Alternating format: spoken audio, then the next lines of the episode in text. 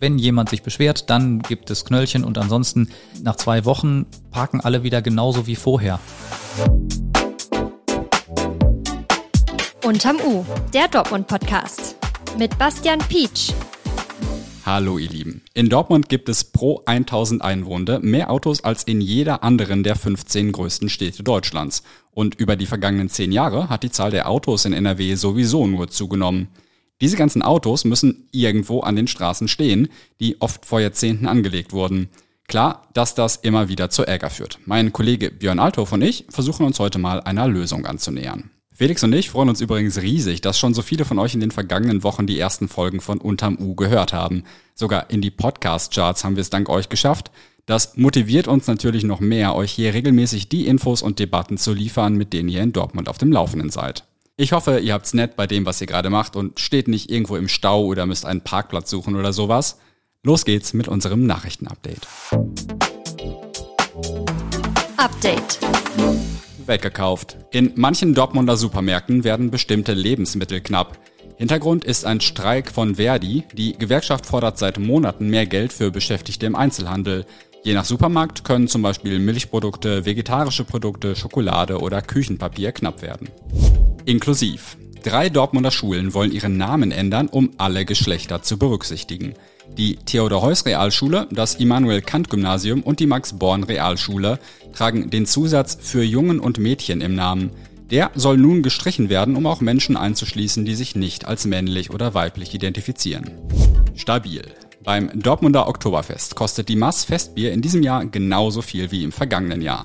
Der Bierpreis ist also trotz der allgemeinen Preissteigerung nicht mitgestiegen.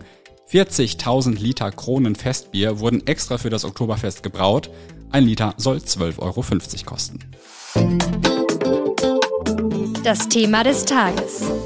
Björn, du und ich, wir beide haben was gemeinsam. Wir wohnen beide in Innenstadtvierteln mit relativ wenig Parkplätzen für relativ viele Autos. Was ist so dein Rekord, wie lange du suchen musstest? Äh, mein Rekord, der liegt schon ein paar Jahre zurück. Das war garantiert mal so 20 Minuten, halbe Stunde. Gerade wenn man mal vergisst, je nachdem, wo man wohnt, wenn man nicht mehr so ganz genau weiß, wann der BVB jetzt Heimspiel hat und wann nicht. Und dann steht man da mit den Einkäufen und kurft eine halbe Stunde. Das ist natürlich sehr, sehr ärgerlich.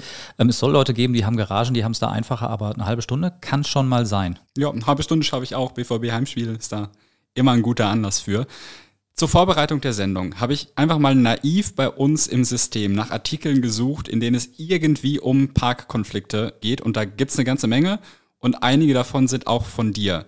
Gibt es einen Fall, der dir in Erinnerung geblieben ist? Ja, ich habe über einige Sachen berichtet. Also da, wo man parallel zur Straße geparkt hat oder schräg zur Straße geparkt hat, gerade im Kreuzviertel oder in anderen Innenstadtbereichen. Aber eine Geschichte, die war gar nicht von mir, die war aber auch so gelagert. Da hat man schräg zur Straße geparkt und dann wurde gesagt, ja, sie parken auf einer Grünfläche. Ähm, ja, da war ein bisschen Erde, da war in der Nähe irgendwo ein Baum, aber niemandem war bewusst, das kann eine Grünfläche sein. Ich muss da jetzt 55 Euro für bezahlen, weil alle parken ja so seit Jahren. Die Viertel hast du gerade schon genannt, die, die da oft ein Thema sind. Kreuzviertel, Saarlandviertel, Kaiserviertel, Nordstadt auch und so weiter.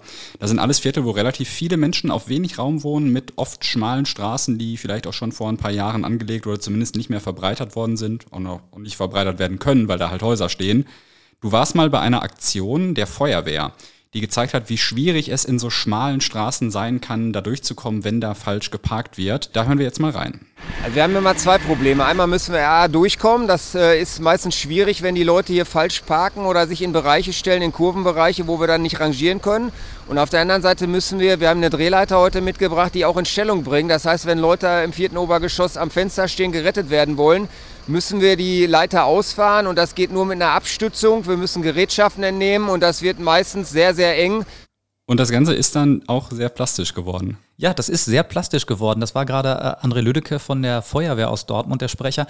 Und äh, da war nicht nur die Feuerwehr, da war auch noch ein Müllwagen. Und ähm, ja, dann hat man gemerkt, dass es wirklich eng war, denn die Feuerwehr hat dann ein parkendes Auto gerammt. Und das hatte dann vorne äh, einen Kotflügel weniger. Das heißt, den, musste, den hat man dann wieder dran schieben können.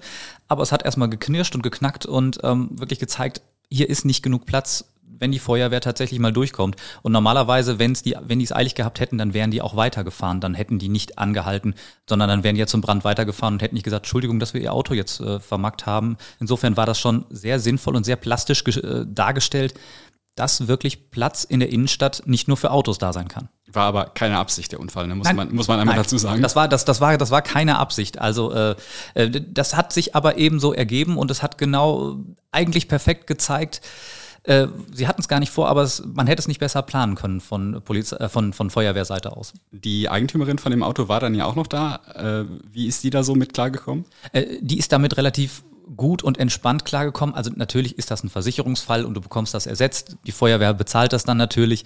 Es hätte natürlich auch anders laufen können, wenn da jemand seinen schönen, äh, jahrelang gestylten Wagen irgendwie vermarkt so gesehen hätte. Oder so ein Oldtimer, ja. Aber zum Glück parken auch nicht so viele Rolls-Royce äh, irgendwie im Kaiserviertel. Jetzt ist die Straße zu blockieren die eine Sache. Immer wieder klagen allerdings auch Anwohner und Anwohnerinnen über Knöllchen, die sie bekommen haben, weil sie unerlaubt auf dem Gehweg geparkt haben. Grundsätzlich darf man gar nicht auf dem Bürgersteig parken, auch nicht nur halb. Nur wenn Schilder oder Markierungen der Ausnahmen anzeigen, dann ist das erlaubt.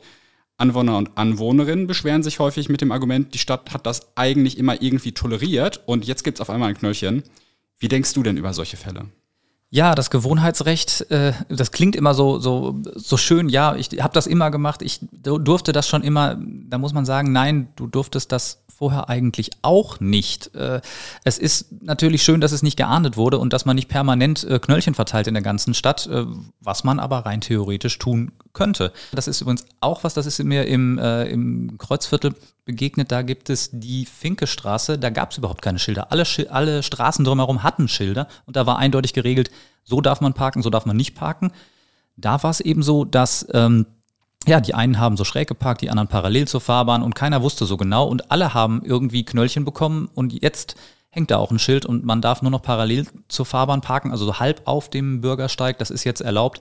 Also ist da viel Unsicherheit auch ein Thema bei den Leuten, die ihre Autos irgendwo abstellen wollen, oder? Ja, es ist eine Gewohnheit, also man hat ja diese Gewohnheit. Äh, und wenn ich in eine Straße fahre, ähm, also ich weiß nicht, wie, wie du das machst, ob du, gerade wenn man sich nicht auskennt oder wenn man viermal rumkurven muss, ob man an jeder Kreuzung, äh, also ich gucke an den Kreuzungen erstmal, dass ich keinen Unfall baue und dann gucke ich bei, nicht bei jeder Straße wieder, oh, darf ich hier eventuell, wie darf ich hier parken? Ich weiß ja gar nicht, finde ich da gleich einen Parkplatz, wenn ich eine halbe Stunde rumkurve. Ähm, wenn ich da wohne, kann ich mir das natürlich irgendwie drauf schaffen, aber ansonsten stelle ich mich ja so ab, wie die anderen schon stehen. Ich fange ja dann nicht als Einziger an, mich irgendwie mit drei Parkplätze äh, zu blockieren, äh, aber mich dann korrekt hinzustellen, sondern ich füge mich ja dann dem, Insofern ist das schon ein bisschen so ein ungelöstes Problem. Also man toleriert das halt alles, aber ganz richtig ist es auch irgendwie nicht. Ich habe im vergangenen Jahr im Rahmen der Landtagswahl mit allen Dortmunder Kandidaten und Kandidatinnen so kurze Entweder-Oder-Fragen äh, aufgezeichnet. Dabei war auch die damalige NRW-Verkehrsministerin Ina Brandes von der CDU. Heute ist sie Ministerin für Kultur und Wissenschaft. Von ihr habe ich damals eine Antwort bekommen, die mir bis heute beim Thema Parken immer wieder im Kopf rumgeistert. Mehr Parkplätze oder weniger Autos? Äh, das ist keine Alternative. Hast du eine Idee, welche andere Option sie meinen könnte? Ja, es muss irgendeine dritte Option sein. Also mir leuchtet jetzt auf Anhieb nicht ein, was sie damit meinte. Das ist wahrscheinlich in, in diesem kurzen O-Ton auch irgendwie schwer nachzuvollziehen.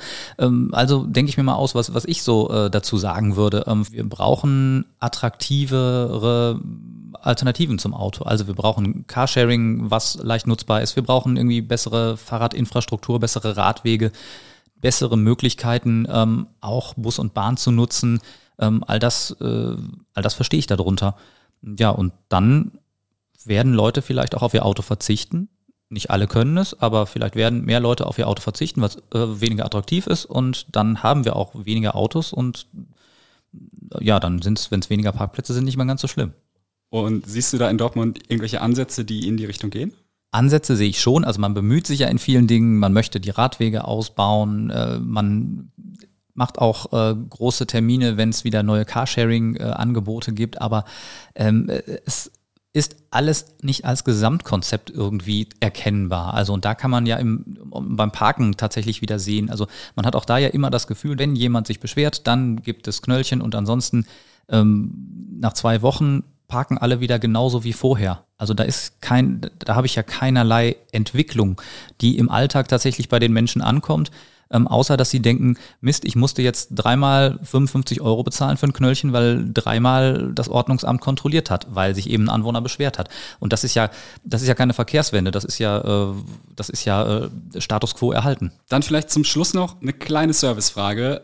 Wenn mal wieder jemand so wie du und ich 30 Minuten rumkurft und einen Parkplatz sucht, hast du einen Tipp, einen geheimen Parkplatz in der Innenstadt, wo man dann hinfahren kann? Geheimen Parkplatz in der Innenstadt. Also wenn ich den, wenn ich den finden würde, dann glaube ich, wären das nicht so viele, dass ich das hier im Podcast sagen könnte, weil dann wäre nicht nur der weg, sondern müsste ich jetzt ja 100 freie Parkplätze haben wahrscheinlich oder oder noch mehr. Aber äh, ja, die, meine, mein Ratschlag ist dann einfach ähm, möglichst, wenn es geht, dann loszufahren, wenn man weiß, wenn man wiederkommt, sind äh, noch Parkplätze übrig und halt nicht zu den Zeiten fahren äh, mit dem Auto, wenn es halt sowieso eng wird mit Parkplätzen, wenn das irgendwie möglich ist. Und wenn man halt ansonsten das Auto stehen lassen kann, dann einfach das Auto stehen lassen und vielleicht aufs Fahrrad steigen oder, äh, oder in den Bus steigen oder in die Bahn steigen. Ähm, denn freie Parkplätze, Geheimtipps in der Dortmunder Innenstadt, ähm, das, äh, die, die habe ich in vielen Jahren jetzt nicht gefunden. Vielen Dank, Björn, für das Gespräch. Mehr zum Thema des Tages findet ihr in den Show Notes. Zum Schluss möchte ich euch noch einen Dortmunder vorstellen, der sich einen Traum erfüllt hat. Markus Liedke ist Unternehmer und Comic-Fan und er bringt jetzt seinen eigenen Dortmund-Comic heraus, angelehnt an Batman. Phoenix West ist da zum Beispiel eine Polizeiakademie und die verschiedenen Städte des Ruhrgebiets sind zu einer Neo-Ruhr City fusioniert. Der Held in Markus Liedkes Comic heißt durchaus auch mit Ruhrgebietsanleihe Rico Stahl. Tausend Exemplare des ersten Comics sind bereits gedruckt. Wenn euch dieses oder die anderen Themen der heutigen Folge interessieren, ist vielleicht ein RN Plus Abo was für euch. In den Shownotes findet ihr einen Link zu einem Probeangebot extra für unsere Podcast-Fans.